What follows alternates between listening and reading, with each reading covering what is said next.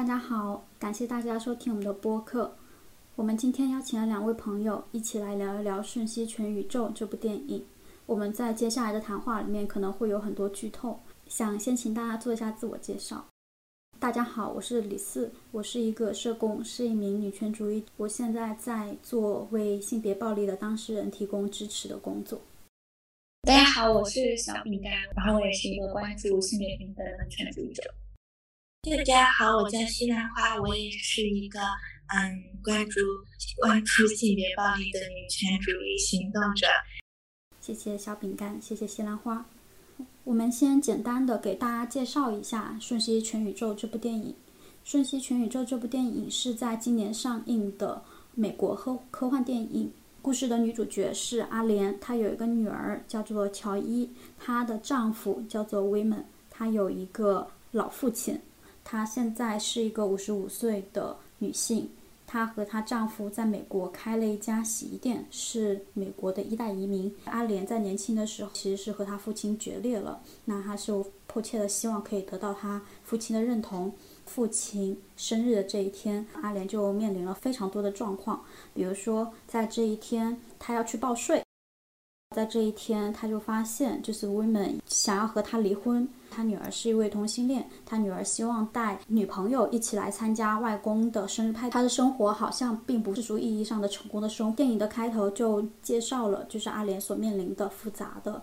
哦，焦头烂额的生活，在他们去税务局报税的这个过程的丈夫突然变成了一个特工，特工丈夫是来自于阿尔法宇宙。从这里开始，电影就开始了多元宇宙的设定。这个世界上存在着无数平行宇宙，我们的每一个决定和每一个选择都会开启一个全新的版本的宇宙。当这个选择和我们元宇宙的选择越不一样的时候，那这个宇宙离我们的元宇宙就会越来越远。阿尔法宇宙的。women 就要求阿莲，他必须要去学习、掌握各种技能，他需要去打败就是这个大魔头。在影片的中间，他就发现原来这个大魔头竟然是他的女儿乔伊，也就是阿尔法宇宙的乔伊。阿莲穿梭了很多不同的宇宙，他就看他可能会有非常多不一样的选择。这是关于电影的简单介绍。我知道有很多人喜欢这部《瞬息全宇宙》，它是一部成功的影片，它在各个国家都掀起了非常多的讨论。这部电影展现了非常多元的普世的价值观，比如说人的正确的选择道路不止一条，爱的力量是很强大的。那不同代际之间应该要相互去理解彼此的生活，也包括对同性恋、对 SM、对酷儿在这部电影里面的刻画，很可以理解，就是为什么也会有很多人喜欢。但是也有人会觉得这部电影里面是存在遗憾的。我是觉得喜欢或者不喜欢，就像光谱一样。这和我们的经历其实是有关的。基于我们每个人不同的经历、不同的经验，我们每个人的侧重点可能都会不一样。在我们的观点不一样的时候，我们还可以怎么样去相互理解？我觉得这也是这部电影想要探讨的很重要的部分。有很多人对《瞬息全宇宙》这部电影进行了电影方面的剖析，但是这不是我们今天的重点。我们今天想要讨论的是。基于这部电影，从性别的视角出发，我们可以怎么去理解女性在现实中复杂的生存状况？我们怎么理解女性和家人、和伴侣、和社会的互动关系？女性是怎么样去找到真实的自我？如何和自我和解的？我是很想要感谢这部电影的，就是这部电影其实让我们进行了女权主义的思考。小饼干和西兰花在这部电影里面，你们感受最深的部分是什么？乔伊是自我赋能的。一个嗯酷儿女性的角色，而且她的愤怒是非常有力量，带给了她无穷无尽的力量，可以去。虽然电影里面讲的她是破坏，但是我们也可以从另外一个视角去看，就是她可以想去要改变这个世界。然后我觉得这个电影比较可惜的就是他把这些边缘人群他们的挣扎也好，他们对于这个世界的不愤愤不平也好。就只是把它融为了一个面包圈，一个背果。嗯，我觉得，但是他们却从来没有真的去讲过这个背后的一些结构性的问题，它的来源，并且他们把这种不符合主流的这些人群、边缘化人群，始终是描画成了一种反派和嗯破坏者的角色，其实也是一种很污名化的表现吧。嗯，然后我。嗯，我其实是非常欣赏，不管是后来的妈妈她选择愤怒，还是嗯乔伊型的愤怒和不忍受他们所存在的那个世界，嗯，并且通过去在各种宇宙里寻找最好的自己，然后把那些力量变成在现实中具有破坏性的力量。破坏性的力量是非常感到震撼的，但是我觉得很遗憾的就是最后是爸爸的这种温和派这种力量去，好像说是唤醒了妈妈的爱。然后，所以这个妈妈其实她最终不能够和女儿一起对抗这个压迫他们的世界，而是最后还是通过这种父爱、还有家庭以及这种要求一个可以表达自己愤怒的女性去选择温和的爱的方式，然后实现她作为母亲的这种职责，然后去实现他要把这个家庭拉回正轨，帮助这个社会把所谓脱离正常的这个女儿拉回正轨的这样的一个职责。所以我觉得我当时看到的时候，就觉得很难过。嗯嗯，当然我也会被那种很朴实的爱所打动。包括作为客你当然会希望得到家庭认可。但是我觉得我看完更多是，我们还有别的选择，而不仅仅只是这一个选择。当你当他们当乔伊和妈妈在经历了那么多多元的宇宙，看到那么多选择之后，依然选择了那个最原始的选择，就是让我觉得，嗯。好吧，如果我有这个能量，我会选择不一样的生活。然后我就觉得这个最后符合主流的选择，也是为什么他在主流的世界受到这么多欢迎和追捧的原因吧。谢兰花女士讲了非常多的点，关于原生家庭里面的爱是否能够。拯救家庭里面的每个人，让原生家庭进行和解。然后关于呃呃一个拥有极度的自我毁灭感的这样子的一个人，他的他拥有这种能量到底是不是破坏性的？这种呃对于这种能量的破坏性，它是一种污名，还是我们可以怎么去理解？然后也关于就是压抑，或可以对于有一些点进行一些延伸。但是我们现在先先请小饼干女士。啊，其实我和大家一样，非常希望这个电影停在石头那里，就是因为它是一种非常彻底的虚无主义。我觉得这个电影在讲述的就是说，穷尽了各种无限的可能性之后带来的空虚，但是这个空虚它非常的壮阔，非常的美。就是你作为石头，然后不用为任何一种世俗责任负责的时候，站在那个像。就是火星一样的地球的时候那种感觉，彻底的虚无主义是非常迷人的，非常吸引我们的，然后以至于就是让我们这些在现代社会里面受了这么多苦的人看见。既然有选择作为石当石头的时候，就会非常的羡慕。但是，呃，到这里为止的时候，电影还没有结束，电影还得继续下去。从虚无主义当中解救出来的就是这个爱。我们没有办法接受，就是你什么梦都做了，然后你石头也变过了，然后你最后还是得去当妈和报税，最后的时候会觉得非常失望，就是啊，这不是我们想要的人。呃，对，但是这个电影还是让人去启发，就是为什么我们会那么想要的停留在石头那里。我理解大家为什么希望停留在石头世界，但我也赞同，就是电影的结局不应该停在那里。就现实世界而言，人们不会停在那的。在前几天，我被隔离了二十三天，有几天我真的感受到生活是没有意义，我非常想离开这个大城市，不想再为这个世界负责任了，我也不想为我自己负责任了。也是在前几天，我看到了一个视频，让我非常感动，是关于上海的一位外卖骑手于林。上海疫情管控之后，他住在酒店里面，每晚的房钱是一百五十块钱。他碰巧可以继续送外卖，从每天早上的八点到晚上的七点多，他送二十多单，刚好一百五十块钱凑够房钱。上海的火车站增加了班次以后，我们看到视频里面就有很多人拉着行李箱，提着大包小包就走向火车站。于林他在刷视频的时候，他看到有一个人，他要走二十多公里去火车站，他就联系这个人，他说我可以送你去，因为我是送外卖的，我有一辆电瓶车。他还送过另外一位就是实习的大学生，那位大学生住在徐汇区，他从徐汇区到虹桥火车站开车不到半个小时的路程，平时可能就也不会超过一百块钱，但是在这个时候，呃，有司机开的价格是一千块钱。这位同学他就选择了走路，要四五个小时才可以过去。于林在路上碰到了这个同学了以后，他也无偿的把这个同学送过去。之后他还送了很多人，除了榆林以外，就也有很多的外卖员，就是在无偿的，或者是非常低价的，就是送很多人。我们其实感受到，就是人和人之间的这种温情，人和人之间的相互帮助，这是让我非常感动的。在今年的全国两会的时候，全国政协经济委员会的副主任刘世锦，他在接受媒体采访的时候，他就说，我们国家其实有九亿人是低于中等收入的群体。根据新华社的报道，根据世界银行的标准，中等收入的门槛是两千元，也就是说。我们国家有九亿人的月收入是低于两千元的。从经济和从很多其他的层面上去考虑，很多人的生活都是很艰难的。对于大部分的人来说，其实是这个社会的困境、结构性的困境让大家呼唤虚无。我还看到这样子一个比喻，就是说我们现在已经不是韭菜了，我们是韭黄。韭黄是生长在没有光的地方，而且是一茬一茬一茬的被割的。我们现在就是韭黄。哪怕我们已经觉察了生活就是如此的艰难，我们也可以看到，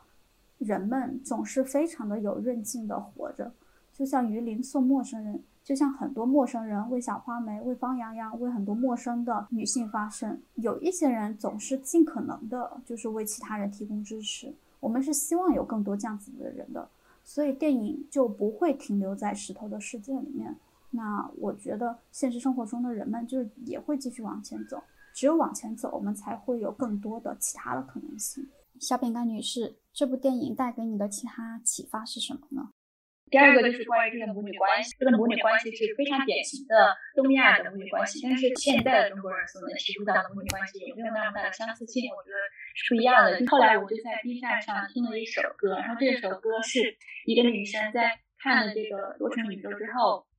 以这个小石头的口吻给她妈妈。唱的一首，因为这首歌它呃讲真正就是母女关系里面非常痛苦的一个事情，就是我在跟我朋友谈论母女关系，他们就说是不是东亚母亲他们在生育还有养育的这个过程当中要负特别特别特别多的责任，所以他们总是会向自己的子女暗示，就是因为你我才会过得不幸的。我说这其实不需要。母亲来向我暗示这个事情，我们作为女权主义者，自己都可以去想象生育和养育这个本身对我们人生带来的不可逆转的这样的一种打断的决定。那我们怎么不可能去想象母亲在人生去失去的那些光彩？母亲。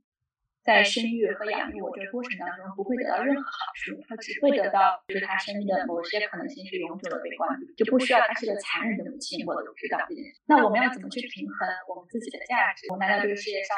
的价值是注定有一个人会因此而受苦，就是这个代价太大。而且这里一个困境也是双重的苦，母亲就是普通人。就算我们作为一个完美的女儿，我们完美的符合她的期待，然后让她感到幸福，我们的自我也会。在这个过程当中受到挤压，所以这个是这个困境当中最核心的一点，就是可能没有人会真正的幸福。那我们还能怎么去想象一种更美好的，就是彼此之间互相成就，而不是磨损的一种亲子关系呢？所以说，电影里面也会让人有这样的启发。第三个是我觉得是关于死亡的，这个电影最后的那一点简直就是自杀干预当中的非常。非常好的一次谈。我我对自杀干预的事情了解很少，虽然我是个社工，但我这辈子最讨厌的事情就是干预自杀。以前我做接线员的时候，就有人打电话过来说他要自杀，我第一反应是恨他，就是我我我是你的谁？凭什么要把你的生命的这个重量放到我这个接线员跟你素不相识的这个人身上来承担？自杀干预当中，他刚。当然有个技术叫落地。我们想象死亡的时候，我们想象的不是一个具体的东西，就是如果我们他已经在想象具体的东西的时候，我们就可能要有一些方法把它拽回来，让它落地。这乔伊要走，我就是说我一定要走，我要走。然后他说可不可以？然后他就他妈就说好。然后他妈说好之后，马上就开始说，嘿，你以前骂过我，你怎么怎么怎么着，就马上说一些很现实的东西。以前他们是。相处的关系里面，细枝末节的东西，让他们重新进入到一个非常确切的讨论。然后这个当然是非常自杀干预的一件事情。我听说过一个关于自杀干预的一个特别重要的一个例子，它来自于日本的一个和尚。有人会经常对这个日本的和尚说：“说我想要自杀。”他就说：“哦，他说如果这是你这辈子目前你的人生当中唯一想做的事情，那你就去做吧。我会在庙里为你祷告的，就是为你超度。”对，然后那个人就就没有自杀了。对，还好这个结果是他没有自杀，要不然他也不可能成为一个故事。就是这个故事的精妙之处到底是什么？就是呃，自杀也是可以被接受的。我们的人首选择了一条我们不希望他走的道路，完全错误的道路，但是这也是可以接受的。第二件事情是消逝了，但我和你在这个世界上依然是有联系的，就是我会为你超度的。所以这是呃我心目当中干预的一个特别重要的例子，就是他会提醒我，当我在挽留一个人的生命的时候，我企图留住他的时候，我具体的我是在想做什么。看完这个电影之后，我突然想起了一个。一个华裔女作家的书叫《女性终结时刻》，然后她是英文世界里非常重要的一个呃华裔的英文写作者，然后他写了一个一本书，这本书他讲的是他的他的儿子自杀了，她儿子十六岁，然后一个诗人，一个早会的一个人，在十六岁的时候自杀了，然后他就想象了和自己的儿子对话，这本书写的非常非常，这本书远超了我对亲子关系的，哦，在这个书里面没有办法去捕捉到，就是这个。亲子关系当中，权力关系啊，就代际的不平等啊，这些呃所得来的折磨，这个折磨是关于他们对生命的理解的。可以为大家呃念一段吧，就是他妈妈就对他说：“他说，呃，我希望你把我当成敌人，而不是把你自己当成敌人。我觉得母亲是你这个角色的完美人选。”尼克莱他儿子就说：“好，你不能为我做做这些，妈妈，我已经在自己身上找到了一个完美的敌人。”有很多事情，母亲是没有办法的。无论我们多么期待一个完美的亲子关系可以成就我们，可以带领这个世界上有很多东西，他是没有办法做的。这个电影当然可以回到亲子关系当中来做一些想象，就是说他们这么的折磨我们，这么这么的伤害我们，然后以至于我们想要自我毁灭，然后想带着这个世界跟我们一起毁。但是另外一个程度来说，就是他这他没有那么重要的原因，就是因为我们必须要知道，这个世界上哪怕是我们的父母，也没有办法替我们做全部。哪怕他们决定做我们的敌人，啊，尼克莱就跟他妈妈说：“他说，妈妈，我觉得，呃，比起比起纪念碑来说，呃，我觉得追求芝士蛋糕是人生更更好的一个选择。”然后他妈妈就说：“他说，你知道吗？纪念碑是，呃，是拉丁拉丁语里面的词，啊，那这个词本来的意思是关于纪念，是关于记忆。然后他说，然后那个尼克莱就说，他说，呃，他说，但我不希望你像。”纪念碑一样记住我，希望你像你吃一个芝士蛋糕一样的记住我。他跟妈妈就说：“为什么？就是为什么？哪怕这个永远的痛苦我都不能承受嘛。”然后他尼克来说：“他说，因为芝士蛋糕是易腐朽的，你理解他自己对生命的理解就是生命就是会消失的，就是会易易腐朽的。只有生命在时间在。”时间就是消逝的这件事情，才会让我们知道时间的意义是什么。这电影里面穷尽了人生的无数的可能性啊，什么香肠人，搞就这些都出现了，它依旧没有办法，嗯，带给我们一种一种永恒，就是对，就是我们必须要接受，可能它哪怕它是丰富多彩的，但它也是易逝的，这对任何人的生命来说是一样的。呃，小饼干他刚才讲了非常多的点。有讲到，就是对于虚无主义，然后我们的理解是什么？然后有讲到母女关系，有讲到死亡，然后西兰花之前也讲了特别多的点。我觉得在这里我们可以相互的去回应。对于我来说，我最关注的也是就是乔伊这个人。就其实我们的社会对于这种边缘人士的刻画其实是非常少的。现实生活中里面看到有个人有暴力倾向，或者是有。不符合主流的这样子的选择的时候，可能主流的社会，可能周边的人说他是一个疯子，或者是当做一个病态化的人。我们其实很少看到这种病理化的人，在电影世界里面就最接近的对于这样子的一个的人的描述，而且还引起这么广泛的讨论的电影，可能就是小丑。对比的时候，就会发现对于乔伊这个角色，他的刻画是不深入的。为什么小丑他会，他也是一个拥有超强自我毁灭感的人？他为什么在最后，然后放弃，完全的失去了对自我的认同？比如说，他没有办法得到他母亲的认同，他母亲的官全给了另外一个男人，他母亲也纵容他的男朋友就丑就亚瑟，就是实施家庭暴力，他在家庭方面的认可就消失了。他的爱人，他也是他想象的，他对于他事业的追求，他之前从来没有成功表演过，在他想要用自己的生命去做最后一个表演的时候，也被人不断的打断，于是打死了主持人，然后他再也不逃了，警察就抓他，最后被。市民救了，他就再也不是亚瑟了，他就失去了自我，最后就为市民的认同而生活。就是哪怕是在小丑身上，他也展现了就是复杂的，就是让他失去自我的这样子的彻底的自我毁灭的这样子的一个路径。但是我们在乔伊身上是没有看到的。我们在元宇宙的时，观众就会猜，可能是因为他妈不认同他是一个女同性恋吧。在阿尔法宇宙，他是一个从小被他妈妈虐待的个小孩，他看到说宇宙的这样子的世界以后，他产生了虚无感，于是他就是去各个宇宙大肆毁灭。元宇宙的乔伊，我们需要靠猜去理解他；在阿尔法宇宙的乔伊，我们没有细节让我们可以去更理解他。但是这样子一个边缘的、极度边缘的自我毁灭感的人物，电影给出来的唯一解释就是，嗯，妈妈的理解、妈妈的认同、妈妈的爱，就可以把他拉回来。阿莲，他是因为看到了在不同的宇宙世界里面，他可以得到非常多的支持，不仅仅是他的这个这样浣熊世界，他同事的支持，他的知识体系有很多。但是在乔伊身上，我们就可以看到他的知识体系就只有他妈妈一个人，他就不能说服我们。我们要回应的是，我们要怎么样去给一个人去提供支持？女权主义的核心是要去理解每个人的选择，哪怕他的选择是就是他选择轻生。我在现实里面，我在遇到的案例里，对于轻生或者大家对于毁灭感、对于虚无感的表达，是因为他希望有人认同，希望就是我们可以去做，我们尽可能可以去做的，传达出来我们对他的。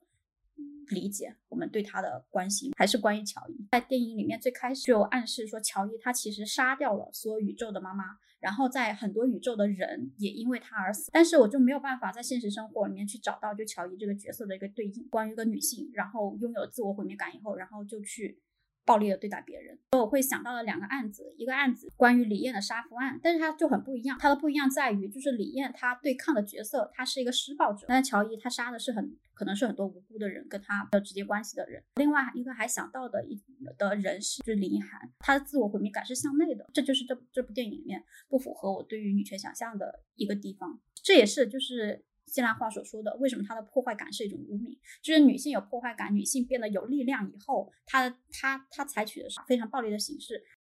那小饼干说，嗯，我们要知道说，就算是妈妈，嗯，愿意做我们的那个敌人，但是他们也不能够为我们做一切。其实我想到的是，嗯，另一个方面，我们父母也不要自以为觉得说他们可以为我们做一切，并且他们的支持。是我们唯一需要的。我小时候经常听到的一句话就是“妈妈最爱你，其他的人对你都不是真的好”。所以我在很小的时候，其实一定程度上是缺乏很多支持系统的。暴力的关系里面，有这种情感操控或者被气氛操控的关系里，都存在这种，就是告诉你说，我给你的爱和我给你的支持是最重要的。我想到的就是两方面，一个是我们在不。不，不论在任何的情况下，都应该去多多的发散，多多的培养支持系统。所以，我们的支持系统不会单一到，当我们处在任何的情，我们有一些多元的支持系统，可以让我们去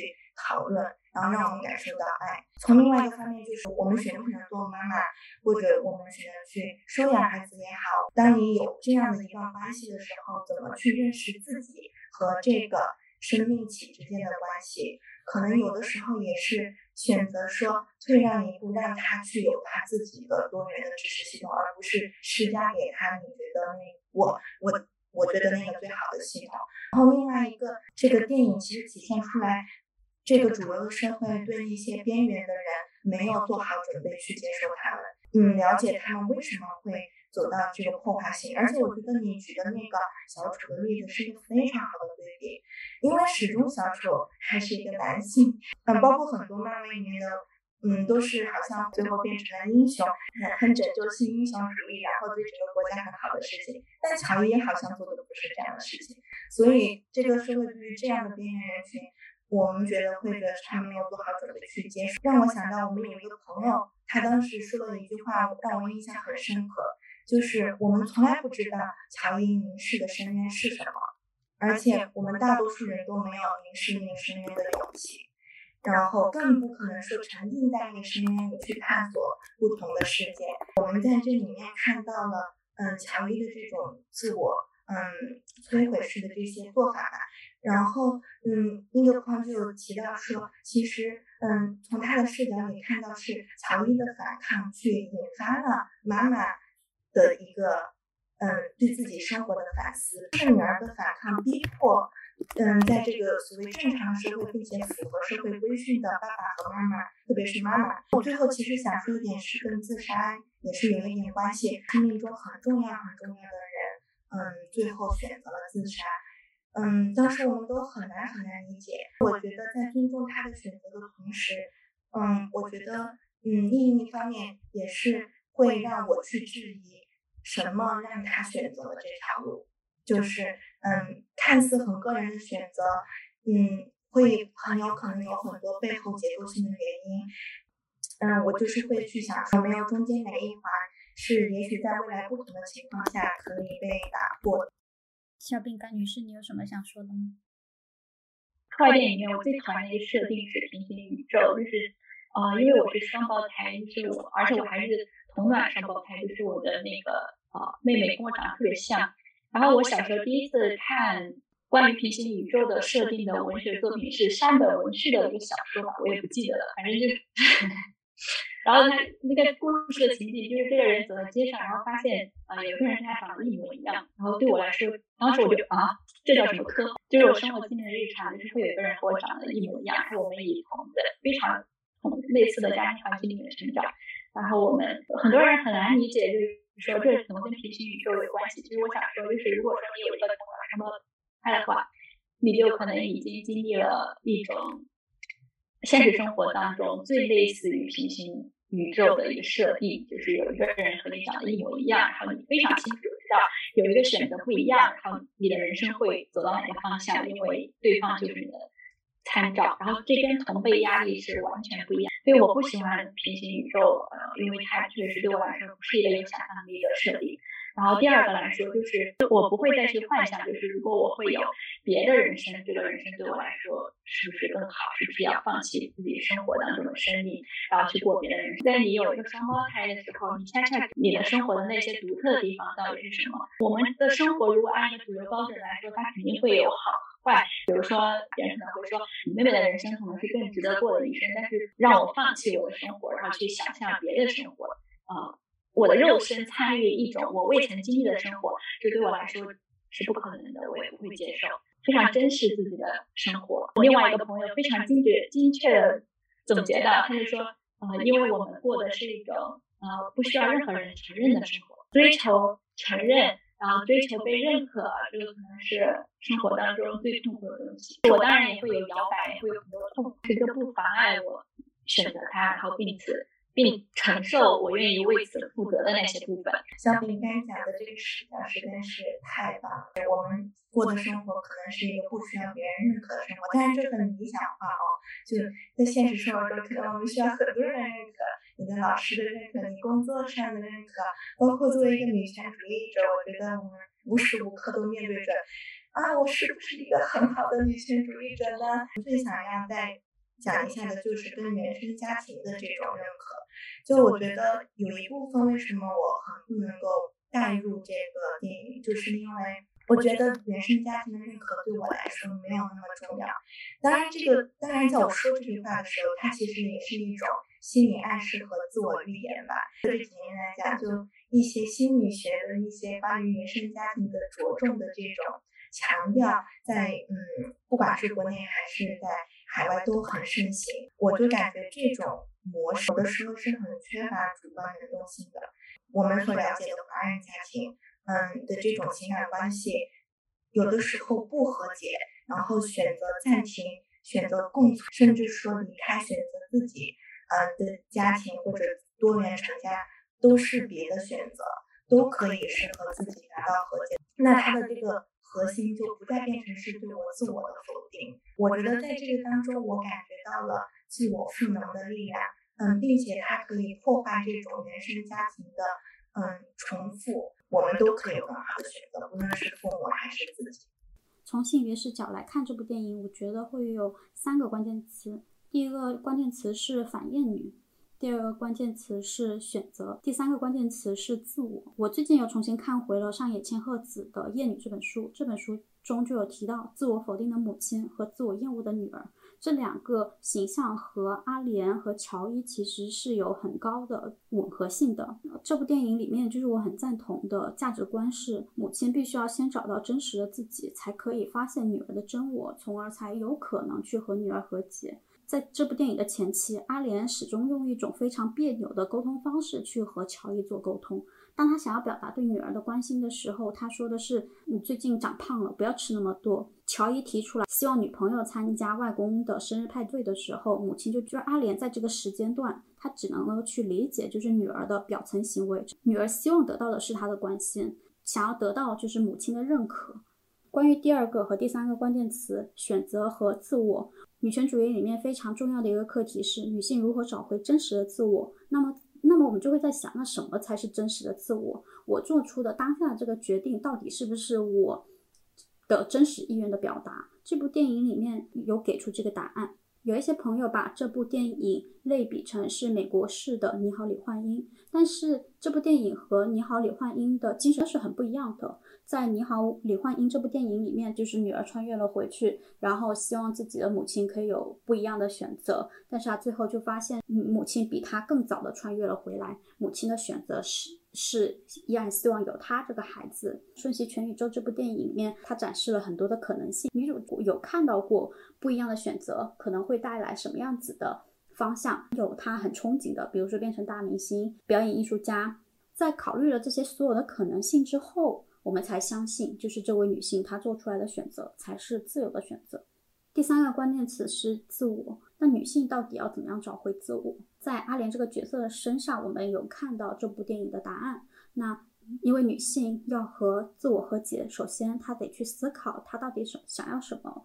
然后她看到了很多不同的选择的可能性。然后它有很多重的支持网络，比如说我们就可以阿莲，她就会知道说，在这个元宇宙，她有她丈夫的支持；在小浣熊厨师的这个世界里面，她有朋友的支持。女性要找女性要找到自己的自我，女性要走出自己的困境，其实是离不开多重的支持体系的。但是在这个方面，这部电影就也有一些遗憾，就是在乔伊身上，我们其实看不到这种知识体系的存在。这部电影里面拥有最强困境的人是乔伊，是什么导致了乔伊他拥有了强烈的自我毁灭感？他怎么样去和他的困境去对抗？影片在这方面的描述并不细致。在现实世界里面，人会产生强烈的付诸行动的这种自我毁灭感，应一定不会是单一原因造成的，而是有很多复杂的原因造成的。比如说，他从小生长的这个家庭环境，他就读的这个校园环境，他的职场环境，他和其他人的关系怎么样？自我毁灭感不仅仅是指就是一个人对世界毫不在意，有强烈的轻生的念头。自我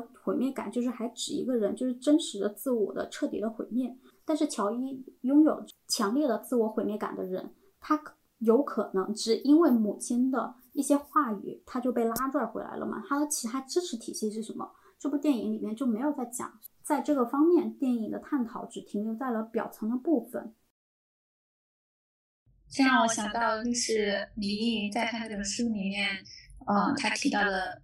他的一个对话，就是他这个对话是在他的假想象当中发生的。他的儿子就跟他说：“他说我真的很为你难过，就是，嗯，你会失去我，但是我觉得你在生孩子之前真的没有考虑清楚。”他考虑清楚的是什么呢？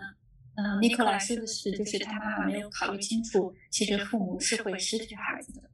对，然后他的妈妈就说：“你说的这种东西是我没办法去提前演练的。如果我会提前演练的话，我就不会有孩子。”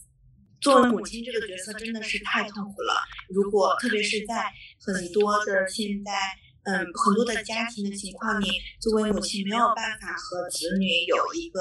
嗯，划立一个边界感的话，那就很容易把就是子女的自我选择呀，不管是好的坏的，或者他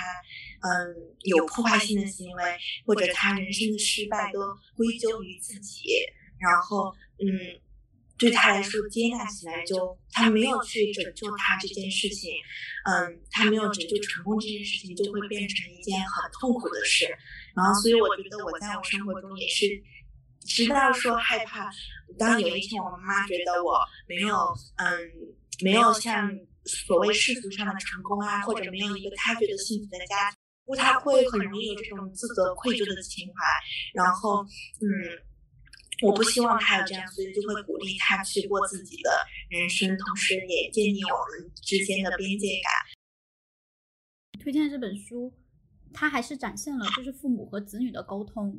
但是我们会发现现实生活里面，就很多时候父母和子女是没有沟通的，而且就像刚才就是西兰花讲的，就是我们会发现。我们的父母、我们自己、我们的同龄人，还是我们看到的，就是在中国的年轻一辈，就是我们的很大的一个困扰。我们的人生需要去满足很多人的期待，最直接的可能就是父母的期待。现在我们就会想说，那每个人的人生都应该是自己的人生，就是每个人的都应该首先为自己的人生负责。就是妈妈。他在成为妈妈之前，他也是一个人，他不需要把子子女的人生背负在自己的身上。那作为子女来说，我们也希望，就是子女可以去有自己的人生。我们希望，就是父母给这个孩子他提供的是关怀和爱，但是也接受，就是这个孩子将会有他自己的想法，他自己的选择，哪怕这个选择不是父母希望看到的，那都没有关系，这就是他的选择。当然，就是很重要的一个前提是，每个人都应该为自己的做出的这个选去承担起来。在现实生活里面就很难，大家就是在用一种就是嗯别扭的。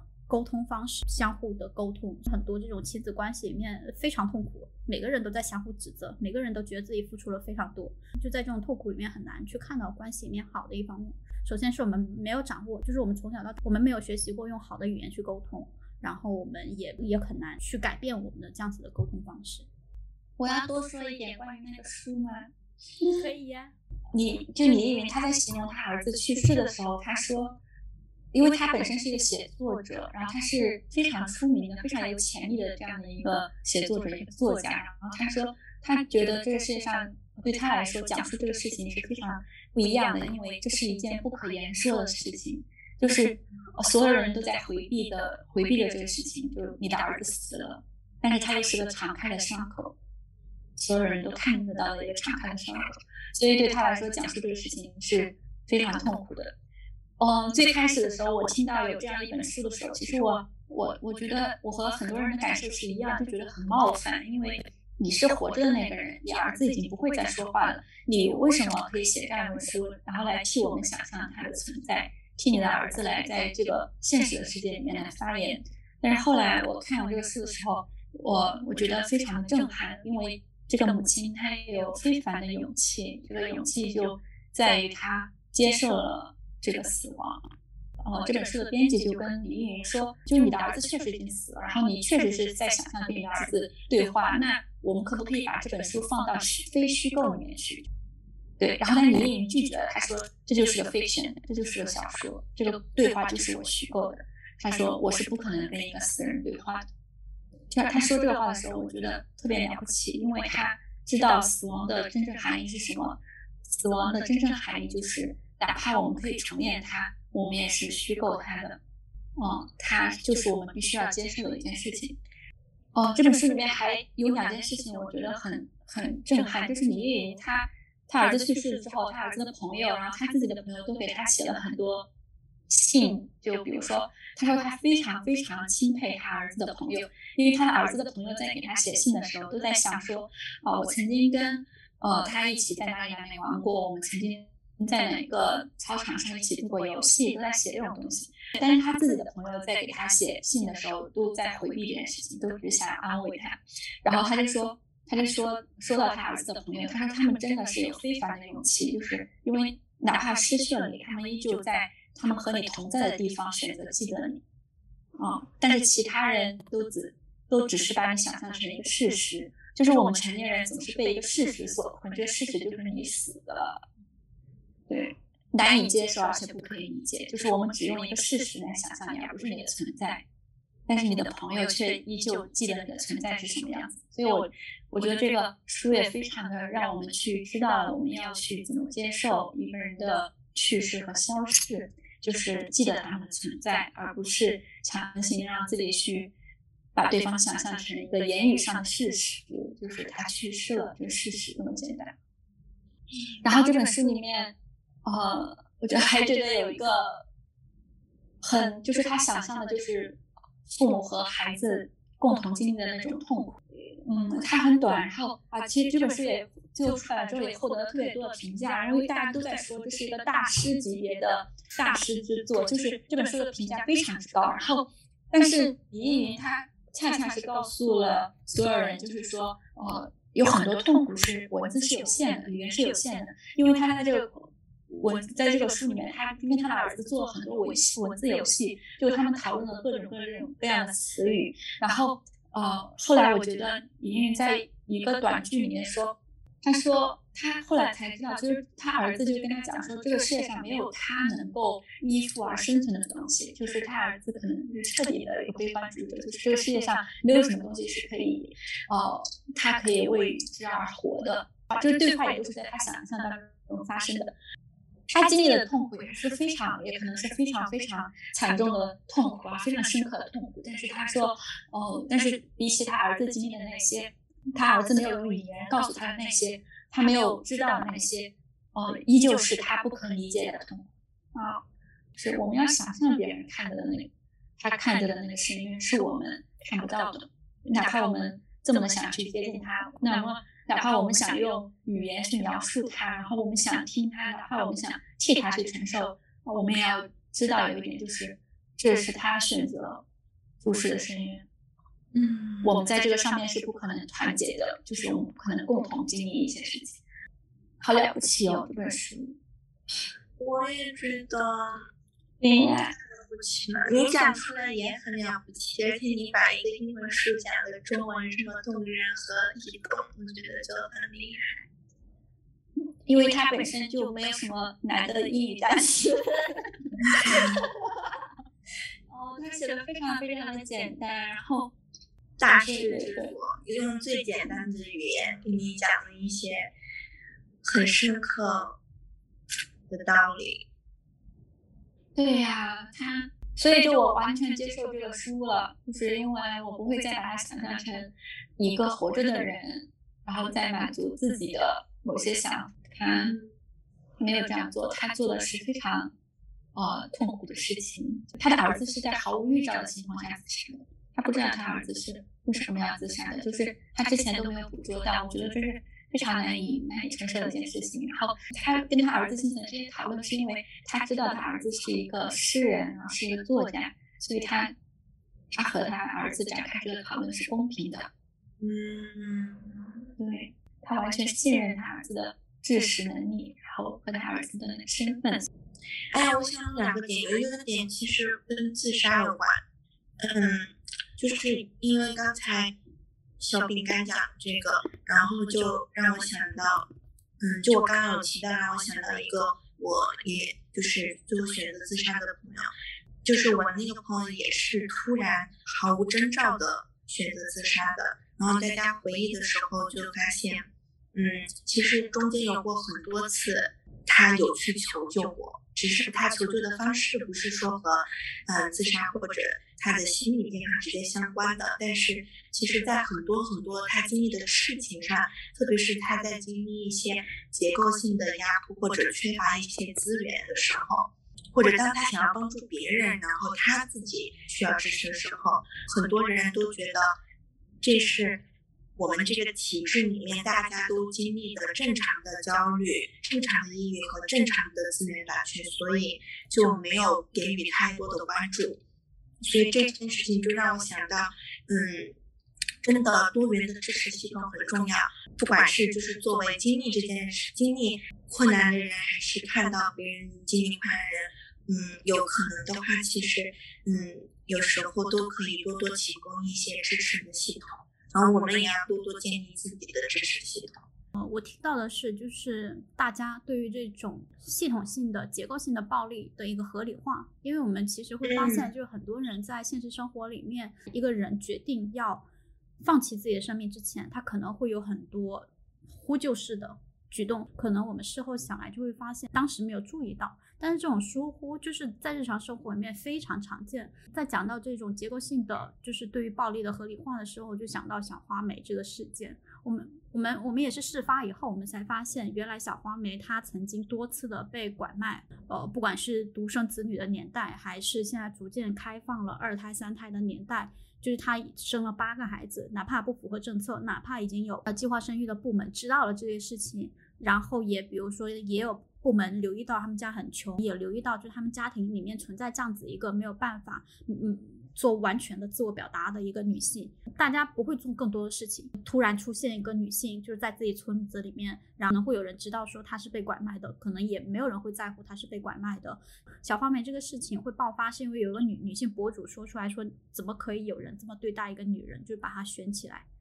但是这个视频之前，包括去录的博主，包括很多人可能都看到过，知道她就是这样子生活的。那对于他这种生活的忽视，就是一种对暴力的合理化。为什么会有很多人就是对瞬息全宇宙这个结局不满意？就是觉得爱可以，它一个很大的一个价值观和主题，就是爱可以消除掉所有的矛盾，所爱可以让所有的人和解，但就不是的。就我们日常生活里面小的言语方面的暴力和攻击，还是这种大的，可能有人在经受的，就是具体的痛苦、具体的磨难，可能就是很难，就是只用爱来化解的。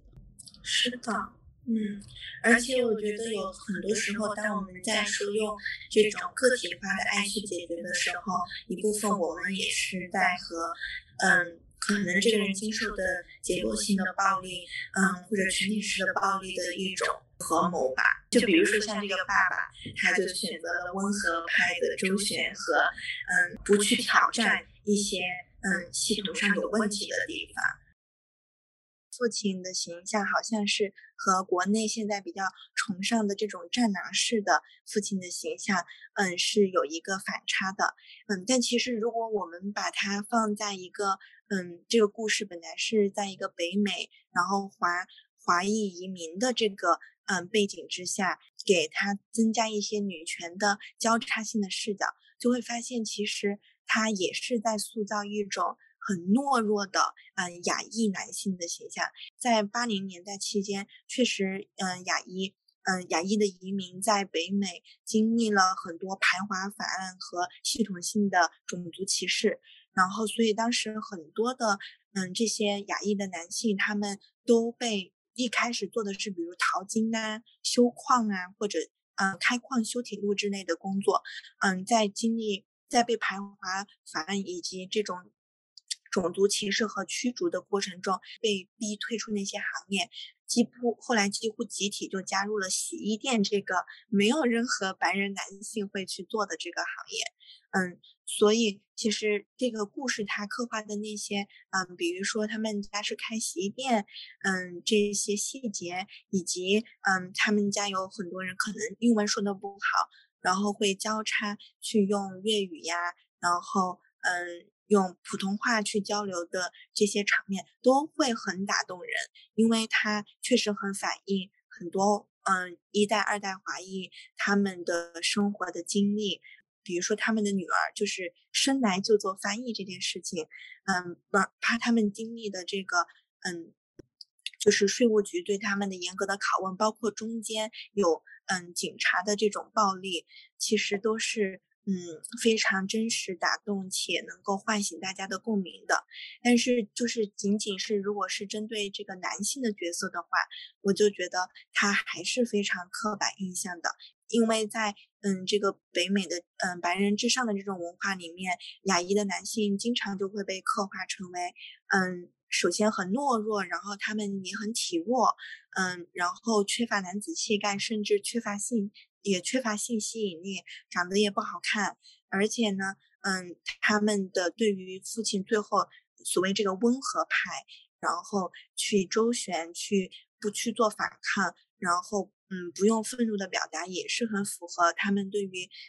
模范少数族裔的这种想象，因为大家对于很多华裔就是的期待就是你不要嗯。讲任何政治的话，你也不要去嗯高声的宣讲参与什么嗯社会上的事务啊运动啊，你就做好自己，做好你的工作，好好的挣钱，嗯，做一个乖乖的移民就可以了。嗯，爸爸的这个角色看似好像很不符合就是战狼式的父亲，但是其实他有嗯他有一个地方还挺。还挺符合的，像爸爸这个角色像是一个工具人，嗯，没有起到什么大的作用。爸爸这个角色经常就是在家庭中缺失的，啊，而且他们经常以一种和事佬的人出现，就好像矛盾都只是母女之间的，他们就会突然平常也不关心家里的事物，也不用付出，嗯，很多的心血，当然也不会参与到家庭的矛盾当中，嗯，因为母亲都承担了这个嗯绝大部分的责任，但是他们可以在母女就是产生矛盾的时候站出来说啊，你们就是母女啦，和好了就好了，做这种嗯轻松的和事佬，且好像可以不存在的一个工所谓的工具人，我觉得他可能也体现了我们看到的中式家庭里面父亲的这种特权。可能很多女权主义者也会觉得很奇怪，就是为什么这部电影明明就是在讲的主角是两位女性，就母亲和女儿，但是最后是这个爸爸做了一个拯救者的救赎者的这样的一个角色，元宇宙的母亲终于得到了在女儿的这种引领下吧，然后看到了自己的潜力，看到自己无限可能性以后陷入了虚无，这个时候是丈夫的爱挽救了她，感化了她，拉回了她。最后是爸爸做了一个就嗯启发性和救赎者的时候，给我的感觉就是这个电影在嗯三种能量的做了一个等级区分，就是它具有一个阶级性，最后还是以父亲为代表的，而且又是一种温和理智，然后就是他的爱其实也是理性的一种方式，嗯，父亲的能量就要高于。比较酷儿、比较女性、比较自我赋权的这种能量，嗯，所以最终我当时看到的时候就觉得，哦，这个电影在最后做了在文化上就做了一个评断吧。呃，这部电影对于这种能量的一个排序，我我们会觉得就是女女性的愤怒或者是女性的表达，女性想要改变的这种力量是很强大的。但是这部电影就是从呃父亲最后。呼唤回了妻子，然后妻子最后呼唤回了女儿，就是他又落入了一个原生家庭这样子的一个角度，就把就是女性的这种力量给弱化了。是的，是的。看这部电影的时候，我有去看杨紫琼的一个采访，然后在那个采访里面，她就非常动情。她说，当她看到这个剧本的时候，她马上就去跟这个制作组见面了，然后她就跟那个制作方说。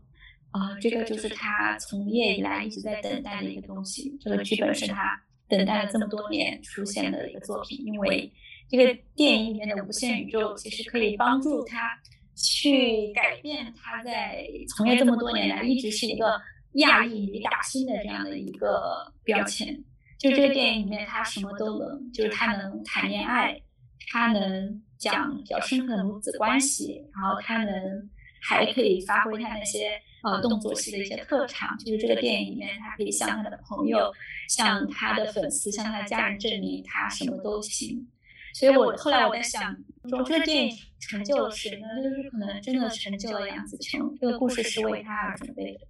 就是呃一个多元宇宙、一个平行宇宙，是为这样的一个现实生活中的女演员所准备的。这个交叉起来，觉得非常动人。对我来说，他可能还是有很多不足，就是我还会去反思他是不是够进步。但是对于杨紫琼来说，这可能就是他目前能拿到的最好的机会，所以非常的为他高兴。也会再去想，就是说我们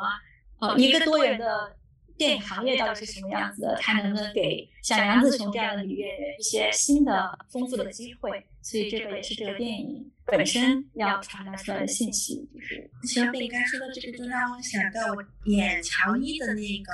那个演员，嗯，Stephanie 徐。他在他在大荧幕上演绎了，嗯，一个就是很久没有看到的非最棒的酷儿的角色，然后特别因为他在里面的那些就是很多的妆，有很多那些，比如说像 drag 文化，嗯，就中文翻译是变装皇后，虽然我很不喜欢这个翻译，它很有问题，但是就是体现了这些很多面性，特别是。他对一个亚裔酷儿的这种描绘，然后在大荧幕上是嗯非常非常少见、从未有过的。然后，所以我觉得刚刚小李刚讲到这个，确实也是这部电影它就是现实意义上嗯的一些成就吧，让人会想说我们需要更多更多这样的角色，而且特别是他这个酷儿角色是如此的有力量，如此的有。破坏性是非常令人激励的一件事情。这部电影里面就是有能量的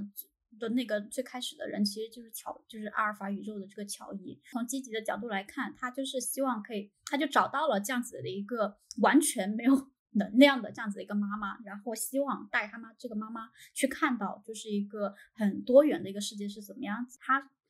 告诉这个元宇宙的阿莲，你是有潜力的，你也有可能性，你可以去做出你的选择。最后，这个阿莲确实也。就是拥有了能量，这是非常女权的一面。就是一个人他有能量和有力量以后，他需要选择去做什么。如果你的选择是可以，比如说是尽可能的去给其他人提供支持和帮助，那这当然就是我们一直以来希望 可以去做的事情。嗯，那我们今天的播客就到这里，谢谢观众朋友们，谢谢观众朋友们。在节目的最后，让我们一起来听小饼干推荐的这首歌《Hey Mom》。这首歌的创作者是土木小王咕咕咕，大家可以在 B 站看到这首歌的 MV。